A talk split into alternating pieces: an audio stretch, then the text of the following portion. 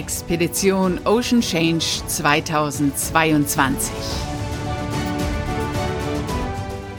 Mit Arvid Fuchs in den nördlichen Nordatlantik.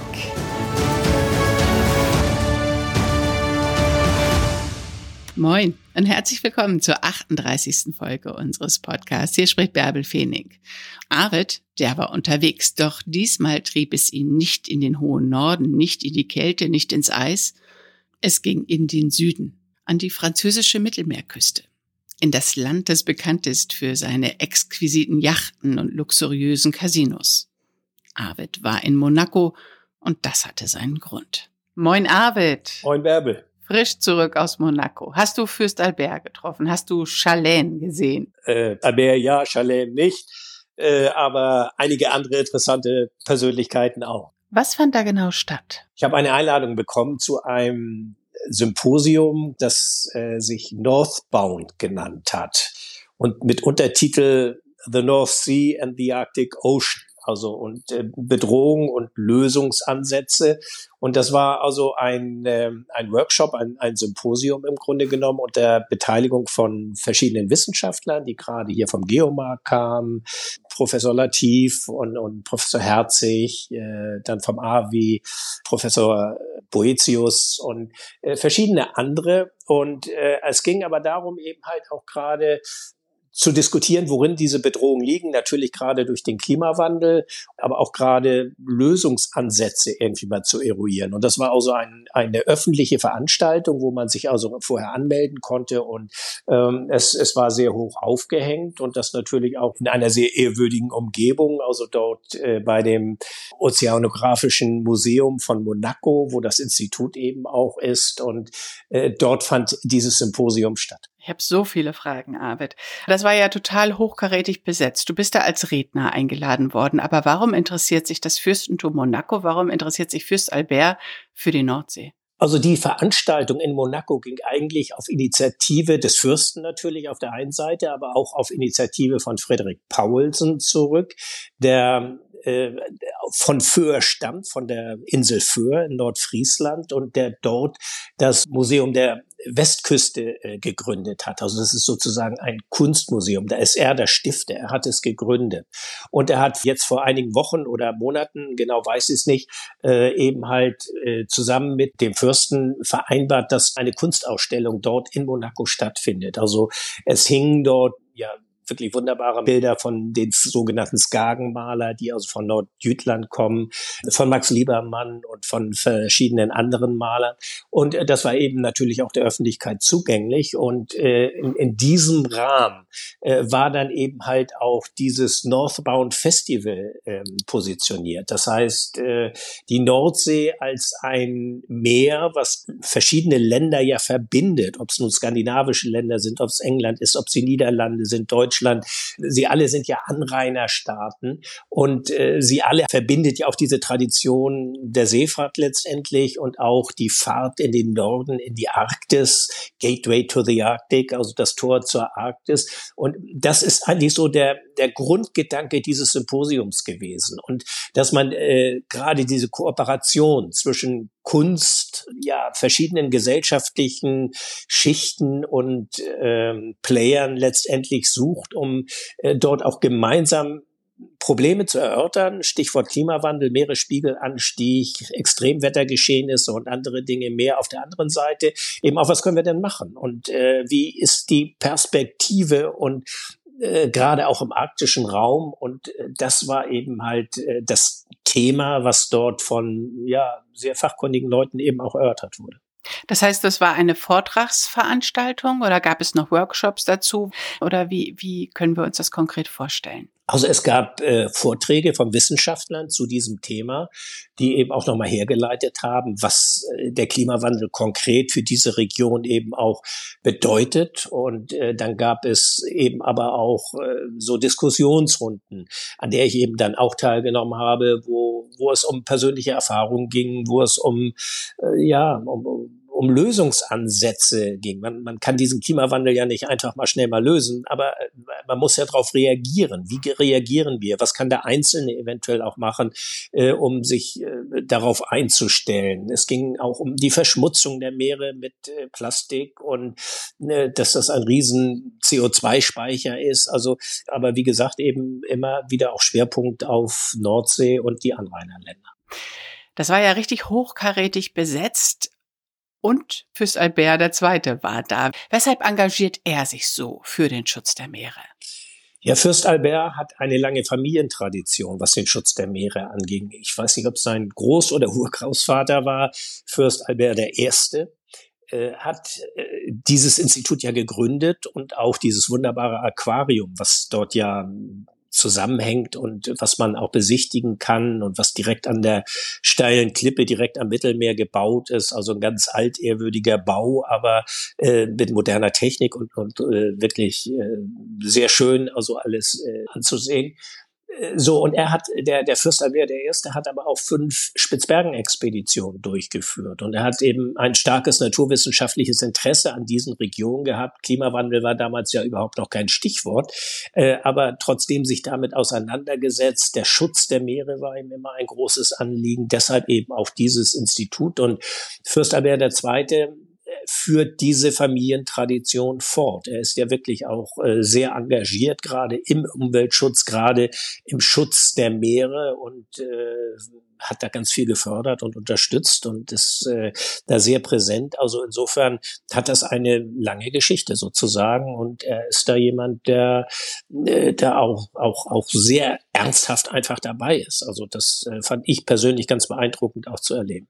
Wie war das letzte Woche? War er einfach bei den Diskussionen, bei den Vorträgen dabei? Ist er ein normaler Diskussionsteilnehmer dann oder ist er nur da, um zu repräsentieren? Nein, er war an diesem Symposium dabei. Er hat natürlich auch die Eröffnung äh, gemacht und äh, hat äh, eben halt dazu auch gesprochen. Äh, an der Diskussion selbst hat er nicht weiter teilgenommen, aber er war präsent und, und hat zugehört und hat alle Teilnehmer auch noch am Donnerstagabend zu so einem Gala-Dinner eingeladen, wo er natürlich dann auch präsent war. Und äh, ja, auch äh, ein, ein Mann, der sehr volksnah sich gibt, muss ich sagen. Also nicht irgendwie, dass äh, man da irgendwie den Eindruck hätte, er würde sich irgendwie ein bisschen absondern. Im Gegenteil. Also er war sehr, sehr nah und äh, sehr der Thematik auch verbunden. Aber ich habe gerade Kopfkino. Du beim Gala-Diner mit Fürst Albert in Monaco. Hast du einen Anzug angehabt? Äh, ja, das wurde ausdrücklich gewünscht und äh, doch, ich habe einen dunklen Anzug angehabt. Es gab natürlich einen Dresscode und äh, den hält man dann natürlich auch ein. Und äh, ja, es gab dann einen, einen sehr schönen Empfang draußen auf der Dachterrasse und äh, übrigens alles äh, Spezialitäten von Föhr. Also Nein, ähm, der, ja doch, also was man auf Föhr so als äh, als Cocktail trinkt, das war mir vorher aber auch schon geläufig. Das ist Manhattan. Und zwar rührt das daher, dass einige Auswanderer irgendwann dann von New York wieder zurück zur Insel gekommen sind und äh, dann den Manhattan als Cocktail auf Föhr eingeführt haben. Das ist Martini mit, ich weiß gar nicht mehr. Es geht so in die Birne, oder? Ja, wenn man eintrinkt, geht's. und äh, ja, also es, es gab äh, komplett nur Führerspezialitäten. Also es gab, äh, es gibt den Weinberg, den der Friedrich Paulsen auf Föhr hat, und es gab also auch entsprechend Wein und Sekt, alles äh, von der Insel Föhr. Ähm, es war sogar eine, eine, eine friesische Tanzgruppe eingeflogen worden, die in ihren Trachten dort eben bestimmte Tänze äh, performt haben. Und äh, dann gab's auch äh, eben Salzwiesenlamm und äh, kurzum alles, was irgendwie die Insel für hergibt an, an kulinarischen Dingen und kulturellen Dingen man darf ja eben diese, diese wunderbare Ausstellung, diese Bilderausstellung nicht vergessen. All das war eben präsent. Insofern war schon ein sehr von der Insel Föhr geprägter Abend. Äh, wunderbar gelungen, muss ich sagen. Und äh, in einem, einem, ja, ganz anderen Ambiente, eben direkt am Mittelmeer in Monaco. Das ist ja rührend. Dann hast du dich von der von der Kulinarik her schon zu Hause gefühlt. Aber dann gab's ja noch all die Yachten, die da liegen und überhaupt dieses ganze mondäne Monaco. also was es wirklich sehr angenehm gemacht hat, das sind die, die, die Menschen. Also es, es ist ja nun nicht jeder, der sein, sein Geld irgendwie zur Schau trägt, aber ich habe noch nie irgendwo so viel teure Autos gesehen wie dort, glaube ich, in Monaco. Ähm, es ist da zeitgleich auch noch dieses Formel 1 Rennen am nächsten Wochenende. Insofern waren da die ganzen Vorbereitungen. Äh, das ist nun auch nicht unbedingt meine Welt, aber äh, so ist es eben halt. Viele haben da eben andere Interessenslagen und das ist ja auch völlig legitim. Aber nein, es war eigentlich angenehm. Also ich war da auch unten in dem Club de Monaco, da in diesem Yachthafen drin und da trifft man ja ganz viele Crews. Also die Eichner sind ja oftmals gar nicht vor Ort, sondern es sind die Crews, die die Schiffe fahren und pflegen und äh, ja, die die da einfach ganz locker sind. Und insofern bin ich da auch mit einigen so ins Gespräch gekommen. Und nein, es war einfach äh, ganz schön, muss ich sagen. Also es ist einfach auch, äh, ich bin noch nie in Monaco gewesen, diese Stadt mal so zu entdecken für sich, die eigentlich klitzeklein ist. Also äh, es gibt ja, glaube ich, nur 9000 Monegassen und die anderen, die dort leben, das ist mit der am dichtesten besiedelte Stadtstaat der Welt. Äh, ich glaube noch dichter als, als Singapur besiedelt sogar. Äh, so, es ist ein, ein Riesentrubel. Es es ist eine Autostadt. Als Fußgänger muss man aufpassen, dass man heil über die Straße kommt. Es ist ein Gewusel, aber es ist irgendwie auch äh, charmant, muss ich sagen. Also es ist irgendwie nicht nervig gewesen, ganz und gar nicht, sondern vor allen Dingen die Gastgeber haben wirklich auch alles getan, um es einem so, so äh, angenehm wie möglich zu gestalten. Und äh, naja, und wir haben ja nun nicht nur äh, Sightseeing gemacht, sondern wir haben da ja nun auch wirklich zusammengesessen und äh, gearbeitet. Und äh, insofern war es äh, kulturell mal interessant, das zu sehen und äh, die Rahmenbedingungen waren einfach toll und inhaltlich war es eben schon wirklich äh, sehr ansprechend. Hast du mit Fürst Albert auch persönlich gesprochen und ist jetzt zu erwarten, dass Fürst Albert auf die Dagmar On kommt? Ich, ich glaube, das ist nicht zu erwarten. Es waren ja äh, auch, auch viele Gäste da. Also man hat äh, zwei, drei Worte mal gewechselt, aber der hatte natürlich auch äh, tausend andere Dinge dort zu tun und Gäste zu begrüßen. Nein, aber interessant ist, dass wir mit der Institutsleitung, äh, dass ich dort einen sehr engen Kontakt aufgebaut habe. Und ähm, das äh, Institut möchte auch mit uns kooperieren, jetzt auch was eben halt die Ocean Change Expedition angeht. Es wird dort gerade eine Polarausstellung aufgebaut, die auch permanent sein soll wo auch äh, ja wirklich ganz ganz interessante Themen aufgegriffen werden und auch äh, von von Jean Mallory, das ist ein ein äh, ja, möchte ich sagen, berühmter französischer Polarforscher, den ich selbst auch immer sehr bewundert habe, der in diesem Jahr 101 Jahre alt wird und der, der das wohl irgendwie auch eröffnen wird. Ähm, äh, ich bin dort auch eingeladen worden, aber da bin ich ja dann schon mehr oder weniger unterwegs äh, zur Dagmar Ohn.